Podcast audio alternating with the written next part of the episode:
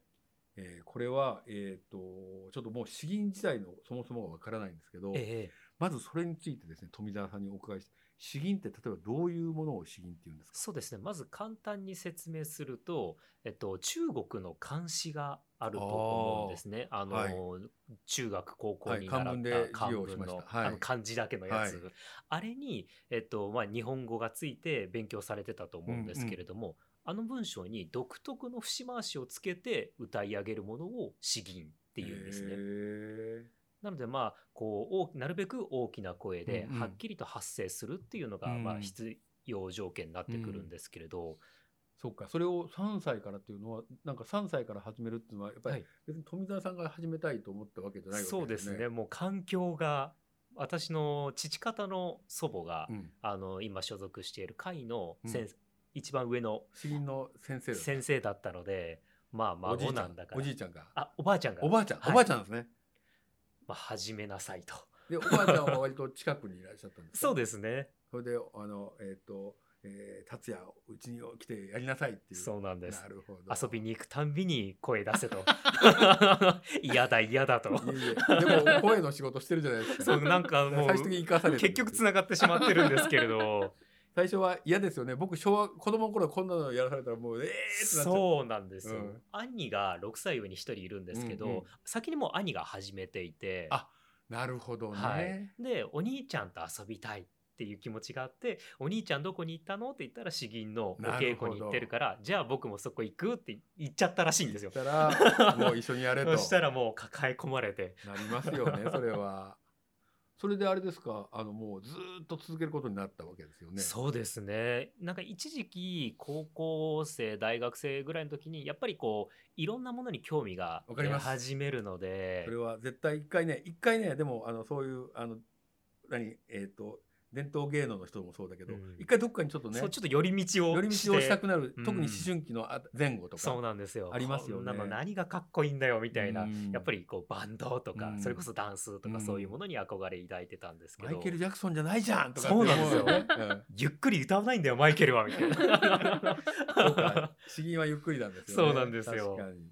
でもそうこかう先生がうちのあの祖母が亡くなった後うちのおばがあの先生引き継いでやってあそうなるんんですでかすけれどおばがこうまああの会場にあの教場に来なくてもいいけど、その席だけは置いときなさいっていうふうに教場っていうんですかその教室にああなるほど稽古ね場に席は残しときなさいってはい言はっいはていくださって、でまあやりたくなったら戻ってきなさいっていうので、な細く長くやらせていただいてますね。この詩吟の教室通ってるとあれですかなんか発表会みたいなのもあるんですかあありますあります。それはどういうふうにしてやるんですかそうですね大体こう年に、まあ、4回平均ぐらい4回やるんだそうですね忙しいねもうそれだけまあでそれでも少ない方 本当なんですすよ か4回やったら大変だないろんな流派の人とのこの交流の会とかもあったりするのであ詩吟って流派があるんですかそうですね、へえなのでそういう会にたくさん出たりするんですけど、うんうん例えば、まあ、今この収録の会場、はいはいまあ、大体50人ぐらいはざっと入り入ますれねるかと入ります思ねうんですけども、ご50うんそういう会場でやることもありますし、もっと大きいその武道館みたいなととこころでやることなんともかホールみたいなところそうですねあーその時はあれですかやっぱ大きいホールの時はマイク使ってやるんですかえーっと使わない時もあります地声で地声でへー今はちょっと減ってはきているんですけども少し前まではもうマイクなしではあ遠くの人に届けられる声こそましあいい真の詩吟だ詩吟詩吟だとうんええそれこそいいものだっていうちょっと詩吟マンだ流れはと詩吟版だと ありましたね流れが。へえその時あれですかその遠くまで声を響かせるために、はい、なんか特別なことをやるんですかあーでもなんかこうよく聞かれるんですけど、うんやっぱり3歳からやってると感覚的にもう身についてしまってるってのがあっそれいいねて、でもやっぱ伝統芸能のなんか世襲のあの役者さんだけもそういうのがあるよね、うんだから腰がこう必ず低い位置にいるとかそうですねだから言語化をするのがすごい難しくて。暗黙地になってるんだはい、なるほどなんでって言われてもその「なんで」が「なんで?」みたいなあのなんでなんでこれねあのできない人聞くと悔しいよ ねだからちょっと今はそれをもう少し言語化して噛み砕いて伝える方法はないかなっていうのは今模索中です、ね、あそうですねはい、それ大事ですよね、うん特にあの外国人はいはい外国人にそれを教えるのにどういうふうにして教えるのかっていうであのえっ、とねえードイツ人のねオリオリデルさんって人がね「弓と禅」っていう本を書いてるんですよ。はいはいで彼はなんか禅っていうのがよくわかんないけど、うんどういうものなのとか言ってで日本に行くから俺そこ学びたいんだけどって言ってねあの1960年代かな、えーに行ってそれで禅をやりたいんだったら弓道を極めなさいって同じだからで弓をこうやってやってこうやって意識して離さないってこう離す時が来るからそれを待てああなるほどなるほわどかりますわかりますなんか言いたいことはわかりまです彼はドイツ人であの、まあ、論理的なうんうん人種でもあるから、それをね言語で俺は言いたいんだけどじゃあ誰も教えてくれないってういう、んうんうんうんなんかそれにすごい似てる感じがするそうですねなんか考えたら負けっていう感じはわかりますね、あそうなんですねうん、そのブルース・リーじゃないです けど Don't はい think fear あれね まさに感じないうと、ーうんんその感じるのってのはやっぱりたくさん稽古することでしか生まれないのかそうですねもちろんその型っていうのがあるので、はいそれを身につけてからっていう話ではあるんですけれどその型の稽古はどうやってやるんですかえっと例えばじゃあちょっと今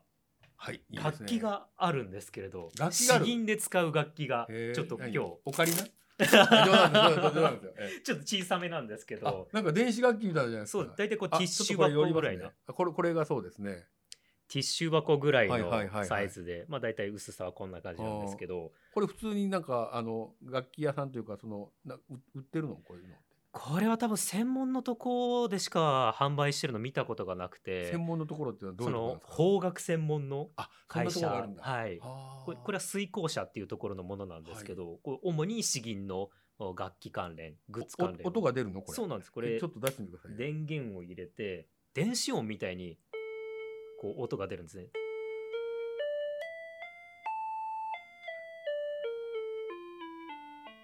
なんかドレミファソラシドじゃないんだねそうなんです一応これドレミファソラシドってあの西洋音階で書いてはあるんですけれど、そのドレミに直すと詩吟ってレとソの音がないんですレッドソンの音が出ないってまさにでもそれのことなんですけあそうなどんですレソ抜き音階と僕は呼んでるかんあでれすそけど抜きはいうー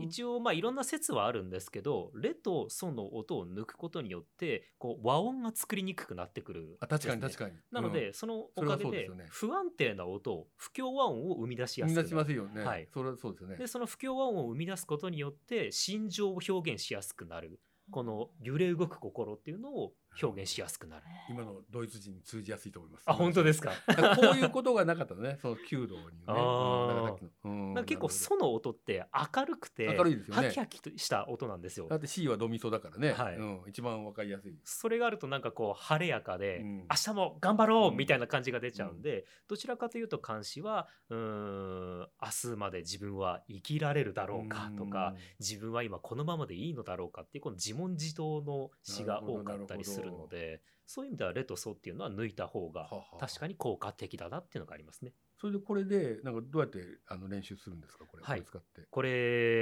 例えば一番最初、まあ、この後ちょっと詩吟を披露させていただこうかなと思ってたんですけえど、えありがとうございますえっと、富士山っていう詩の「尖閣」っていう入りがあるんですね。これが「尖閣尖閣」ってこの音を当てていくんですね。尖閣って。あもうそれであーバッチリです。あーへー結構最初のうちは口伝でもうしお師匠さんが言った音を耳で聞いて、うんそれを口に出していきなさいっていう練習法が主だったんです子け供のど。時はそっちの方がやりやすいね確かに。そうですね、うんでもやっぱ始めた頃って何が何だかわからないのでこの音に沿って声を出してごらんっていあーうなるほどね。はいじゃあお師匠さんもこれ持ってるんですか。そうでですねへえ。で大会行った時にちょっと緊張してあれ音なんだっけっていう時は自分でこうやって弾いてあー確認したりしますね意外と電子化されてるのに驚いております。そうですねびっくりしましたねでも結構このドレミファソラシドに直すとこの音にしかえーこの音しか当たらないので結構こう感情とかグいルろーんなブのグルーブが出てこないそうそうなんですよ、音になりきらない音っていうのもあったうんうんありまりすすよるねので「み」と「ファ」のこの間とかねあ間が4分の1とあかわかるわかるわかる、うんそこを表現したい時はやっぱこれにあんまり頼らない方が拳とか揺れとかグルーブとかっていうことですよねまさにさっき言った感じた、うんあのままに出すっていうのが大事になってきうんまなするね。ほどでこれがなんか例えば、あのー人の声の高さによって音もあ本当だ変あわったりしてそうかそうかキーも変えられるんだそうなんですよあー女性だとまああの本数って言うんですけど音の高さのことを C 本数銀では、はい、本数ってどんな字書くんですかあの本当に1本本2本あの一数へ僕がだいたい1本っていう音の高さえ、あそれはじゃあ一本って言ったら詩吟の人は大体わかるんですそうですね、へ 声変わりしたての男の子だと、えっと、その2オクターブ下ぐらいで水2本とかっていう音もあったりする水二本って言うんですかマイナス二本のこと水二本そうですねあー結構こうへ低く「ーあ本当だあーっていう音までやっぱ出すせるようにななっるてほど女性になると8本八本ハイキーぐらいになっ一てオクターブ高いぐらいあ これだ出ないなぐらいは高くなるんですけあどすごいですねこれ私出ま せんっていうように人の声の高さに合わせて調整できるこれ一つでなるほど勉強できるんです。ちなみに詩吟っていうのはそのねあのおばあちゃんとかおばさんがやったけど男性も女性も、はいあのだ誰でもできるものなんですあもちろんですうん男女問わずでやれるので、なるほどね、はい、あのさっきのオニゲルさんの話じゃないけど外国人でやろうっていうような人もいるんですか、いますいます結構増えていて、うん今うちの会だとブラジルに支部がござい ます。支部があるの すごいですね結構こうあの歴史の中で日本人の方あがーブラジルにこう行かれた方も多いじゃないですか、日系移民ね日系移民の形で、あのブラジルに行ってそのままあーそのブラジルの地でうん詩吟を学びたいっていう方が増えそてういかて入植して農業しながら詩吟学ぶとかそうなんですよ、うんなのでこうブラジルと日本とはたまたこう中国の監視あこそうのかそうです3ねつの架け橋をそこで担ってるっていうことになってるんです。でも詩吟ってそもそも日本で生まれたものなんですかそうですね今僕らがやっているいわゆるこう近代詩吟って言われるものなんですけど、それは大体江戸時代ぐらいからあー始まったものですそうなんね。なのでそんなにまだ、うん、言って200年ぐらいの歴史いにや長いな長いるんですけどアメリカ建国より 長いなんか他の伝統芸能と比べるとまだ200年かって思っちゃあってそうかなるほどね、はいなるほどなるほどじゃあその詩吟がまあ200年の歴史がありますけど、はい今外国人の人も結構学びに来ていて、 はい、でえっ、とその詩吟でやるその演目っていうのかなわかんないけど、そのそれ監視から来てるそうですねあの基本的に詩吟っていうのは、うん教養をこう伝えるものそうですね江戸時代が始めたからだから武士とかの人がやってたそのうかでなすね武士のね、はい士族とか、まあ、そこから、えっと、思想を学んだりとか、まあ、はたまた経済をうんそこから、えっと、うん監視から学ぶっていうこともあったりするんですけれど、まあ、これは僕の研究の一見解なんですけれど、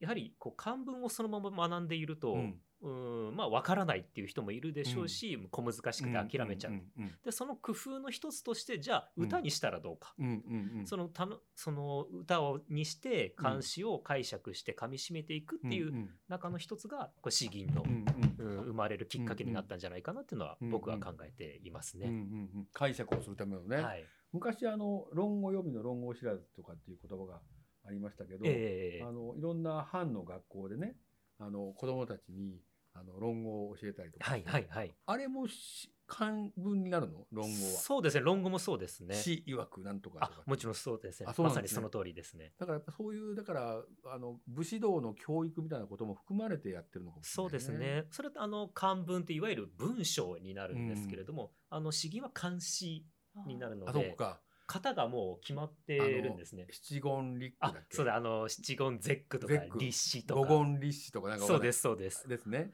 五文字漢字使っはいてはい何行文章があるっていうのがそうですね。そうかそれの漢詩を読むっていうことですね、なのでこう俳句とか短歌のルールに近いですね。ああそうです限よられねた文字数で表現するっていう。でも読むのは日本語に置き換えた漢詩を置き換えたものを読むってことなんですねそうですね。だから別に中国語読みをするわけではなはいい、だから逆に難しいことをおっしゃるなとは思うんですけどそのまま中国語でやってしまった方が簡単なんですけどあと割と中国の人が言うんだけどあの詩を中国語で読むと綺麗ですよって言われるんですね、うんそうなんですよあそうなんだと思うんだけどその中国語のルールで書いてるところもあるので中国語で韻を踏んでいたりとか、あなるほど、はい、それはなんかそれをなんか書き起こす人のセンスとかもあるんですかねそうだと思いますア。レンジャーみたいなそうなんですよ。あーこ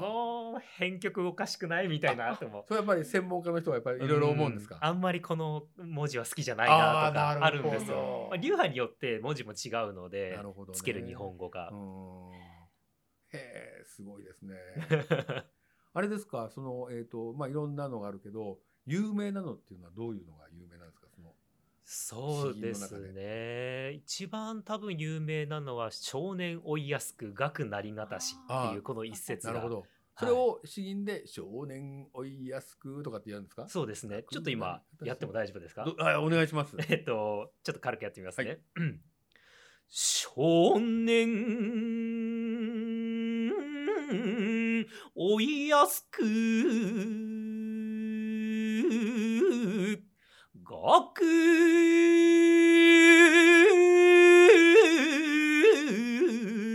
なりがたし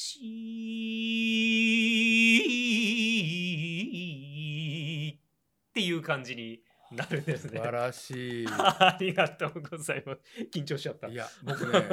あの「カンジャム」が好きで見てるんですけど あ、あのテレビ朝日のそう、はいあれ面白いじゃないですか面白いです。今日ね「カンジャム」詩吟版をやってるような気がしてやった嬉しい。いや本当にすぐできるからあそれうするとねす面白いごいですよね学びになるじゃないで うすか。ん。さっきもねあのちょっと別のあの歌舞伎を研究してる人と話してたんですあけど、はいはい。その声のね歌う時のトーンでなんか裏声を使うのと地声がずっと上がっていくのとミックスのやつがあると、うんうんうん。それが患者もやってたよって話をしてたら、はいあのあそうかっつってであれっていいところってこうやって今みたいにすぐにねうんうんなんか聞けて、はいあこうなんだっていうのがあってポッドキャストのあの聞いてる人もねあこういうことかっていうのがねすげえわかりやすかったと思うなるほど。うんこれはあれですかこれは、えー、とこの詩吟はそもそも誰かに聞かせるためのものなのかそれとも自らを鍛えるためのものなのか両面のあれあがあると思いますね。うんもちろん始まりは自分がこう噛み締めるためにやったものだと思うんですけど、うんそこから音楽性をどんどんどんどん取り入れていでってすよねなんかそんな感じしますもんね。はいまあ、ちょっと民謡とか歌いとか、うんそういう要素が入ってきて、うん人に聞かせてみんなで楽しもうっていうところがあると思いますうーね。んなるほどね。まあ詩吟はあれですよね。でもあのこう歴史がある中でいろいろ変遷をたどってると思うんですけど、はいこう詩吟がこうもうなくなるんじゃないかっていうようなこう危機の時っていうのはあったんですか。いやー今も感じる 時はあるんですけれ伝統芸能ってみどん、なそうだよね。そうですね何かこう守りに入りすぎてしまう、まあこれもまた僕の一意見ではあるんいでやすわけかれりまど。す。伝統芸能ってやっぱ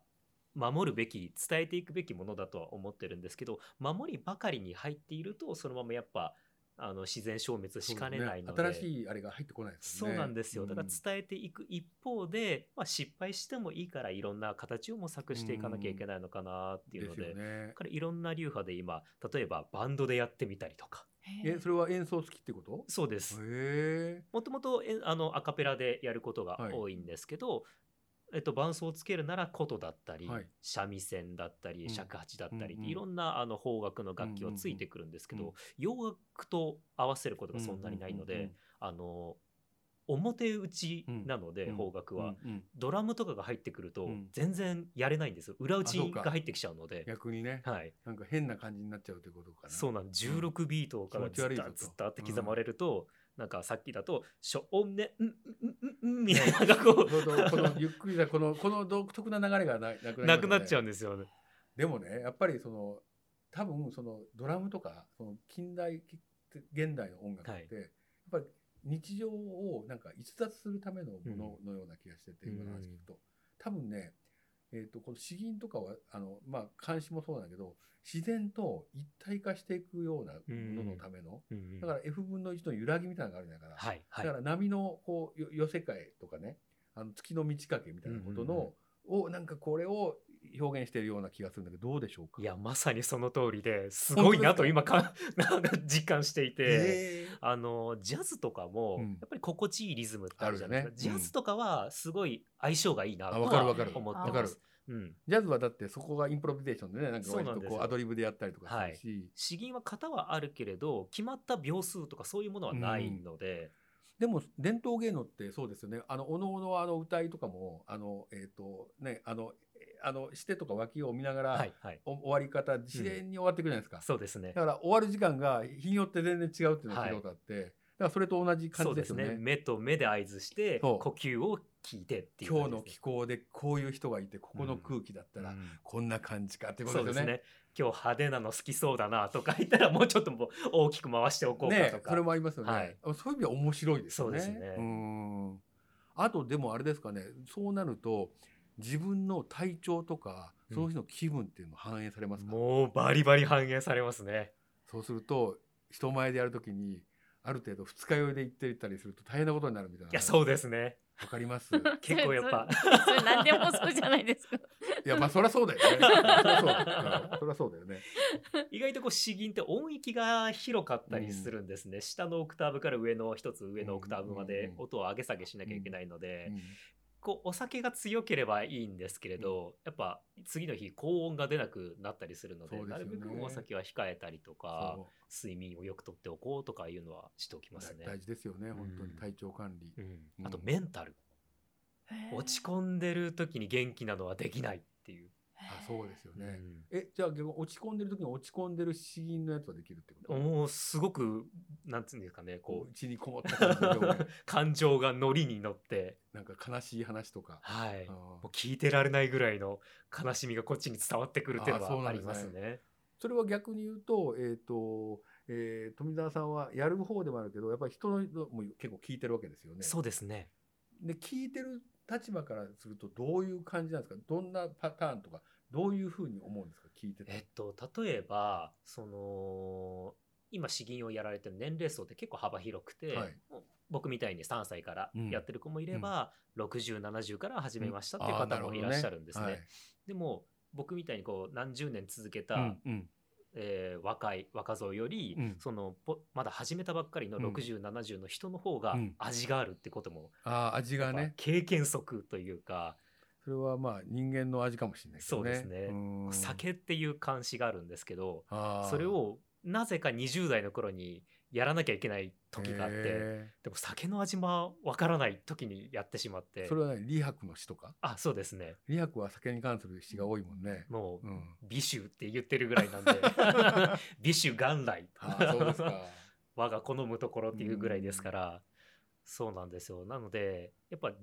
まあお芝居にもつながると思うんですけど、うんうん自分の実感がなければ、うんまあ、やる必要はないかな、無理理やりあの若い子たちが白虎隊をやって、うんここで死ななきゃいけないんだみたいなのをやって、ああかわいそうと思うのもあるんですけど、やっぱり今の子たちがそれをやっても、うんうんちょっと迫力がないかなるなほどねって。いう時もあったりするので白虎隊の話とかっていう演目もあるんですかありますね。白虎隊って日本の話っあの日本の話のていうことは監視的なものを日本で再創作してるってことですかあそうですねそこの説明ちょっと足りなかったと思うんですけど、日本でも漢詩が生み出されていて、なるほど。はい、中国のそのまさに論語とかから得た養分をこう自分で吸収して、で自分が伝えたいことを漢詩にしてうんまた伝え直すってことはありますね。なるほどね。はい、なんだっけ中島敦だったかな「リオ三月期」っていうのを書いた人ああうん三月期はいはいえはい。れの作家さんはあのものすごく漢文に親しんでた方で、うんうんうんそれがその創作になってたらしいんですね。はいでそれはねやっぱり明治から大正ぐらいまではうんうんあったんだけど、うん戦後完全になくなっちゃったじゃないですか。そうですね。だから監視に親しむっていう文化がなくなっちゃったよね。そうですね。とか和歌とか俳句とかは全然そうまだ残っまてだるじゃない新ですか作は出るんですけど、漢詩っていうと新作がないんですよ。その時に詩吟は漢詩がベースだから、はい漢詩が少なくなってくると演目が減ってくるんじゃないですか。そうですね。なんか人気の演目ばっかりがもてはやされちゃって、あーこう不人気とまでは言わないですけれども、知名度の低い詩をやるとこれ誰のとあか、ーそうかそうあか。こんなのがあったんだっていうふうな気づきはあったりなしるほまどすね。ね。だから本当にあの漢文も含めてね、はいなんか日本がその漢文系のねあのあれあれに親しむことがどんどん減っていってるような気がそうしてでてすね。授業でも今やらなくなってきてますからうね。んもったいないよね本当にね。うんなんかそれはでも僕は漢文があの苦手だったんで国語は原告むっちゃできたんだけど、はい、えー原告だけでテストと試験を取っ乗り切って。てもうそんな感じでしたけど でも全国そんな人いっぱいいると思います。なんでこれ帰り点とか12点打たないといけないんだっていうねちなみに僕漢文できなかったん ですえよ。詩吟やって るのにえ漢文のテストじゃあ本当に点数低く て富澤読んでみろみたいなね読むのはうまいから読むのだけ5点とかのさっと目を背け てえで帰り点とかないんですかあの詩吟の中ですか全部あのー今ちょっとここにあじゃあそれちょっとよカメラ寄りますね楽ちょ譜っとと言われるものがあるんですけ広げてあどどんなものなんよでいすしょ例えば今富士山がいいかなか富士山はいこれ見えるかな後でデータで渡した方がいいですか、あね、じゃあちょっと、はいえーもしよかったらこのペラ1枚が、はいこっちの、えっと、1台ずつ書いてあるんですけど、ここに全部音が書いてあるんですね。あちょっと今ここでお見せすると、こうなんかあなんかニョロニョロとかニョロニョロ三角、はい、ミミズみたいなニョロニョロとかへー三角とかが書いてあるだけなんですけどこれがのニョロニョロ三角を見て、はいあのこう富澤さんはあこういうふうに歌読むんだってわかるのわかります。 すごいですねアラアラビア語がわかる人がす ごいなこれに全部が書かれていて、まあ、もうはあ型が決まっているんですよ。なるほど、はいでまあさっき言ったそのレ点とか乖離点っていうのはもうここにはもう書いてなくて全部あの書き下し文うん全部日本語が振り仮名が振ってある文章で書あいそてあれるはいいですねはいうん、なので学びやすい形にはなそっうてだまこすれね。はなんかようかか書いてあるもんねひらがなでねそうですだから、ね。あの小学生でもできそうだねこれだはったらい。 この文字がよっていうか記号がわからないんでもねこのまあ三角形が書いてあるんですけど、うん文字の横にえっと真横平行に書いてあるものが自分の出しやすい音ああ声で出しなさい。で右上を向いている三角があったらその上高い音で声を出しなさい。なるほど。じゃあ、尖閣来たーとかって上がっていくのそううですそうですな。るほど、なるほど。ここでやると尖閣に、えー右平行に向いている三角があって「来たり」っていうところに右上で「遊ぶ」で「右平行」って書いてあるんですけど、だからこう、こうで、上がってこうだよね。はいうん尖閣来たり遊ぶってちょっと上がったりするんですね。でも今のだと、あの、すごいいいな、面白いの。尖閣って、そこからスーッと上がっていってるじゃないですか。はいそれ気持ちいいよね。そうです来ね。たりでなくて、尖閣のところが上がってきてるからね。うんあ、それがなんかこの、なんか、この揺らぎな感じがありますよね。やっ結ぱ構り。書道に近いと思います。あ書書道道って気脈っていう言葉を使うんですけど、うんあの書道も龍のこの呼吸というか、うん流れがあるんですねうん必ず文字の流れがあるので、それと同じように吸ったら吐く吐いたら吸うっていうそこうでのすね流れで乗っていかなきゃいけないのでああ、そうか。この声まさに教養と同じで文字を書きつつ声に出して味わううっんていうこのつながりはあるんじゃないかなと思ってます。なんか今のだとなんかねあの習字をライブパフォーマンスではい、習字をしながら詩吟を読むっていう、すごいですねあるんですよ本当にあるんだ すごいなやっぱ参りましたそれ書道銀っていうのがあるんですよあるんですかありますへえいろんなこと考えるんだねみんな書道銀華道銀とかあってあお花をいけおなが花らをその花をめでる詩,、あのー詩があるのでその横でで実際にその花を生けてあこれなんだっていうのを味わうっていう出したらなんかお酒飲みながらっていうのはありそうだけどねあそうですね一応舞もする人もいたりするのあそうでか舞もね、まあ一応さ大きな杯持ってこうあげたりとか、あ、面白いですね、、はい全部見抜かれてますね。えいえい えで大体ねあの心理って同じようなものですああなるほど。最終的になんかなんか最近この年だとだんだん思ってきたんだうけど、ん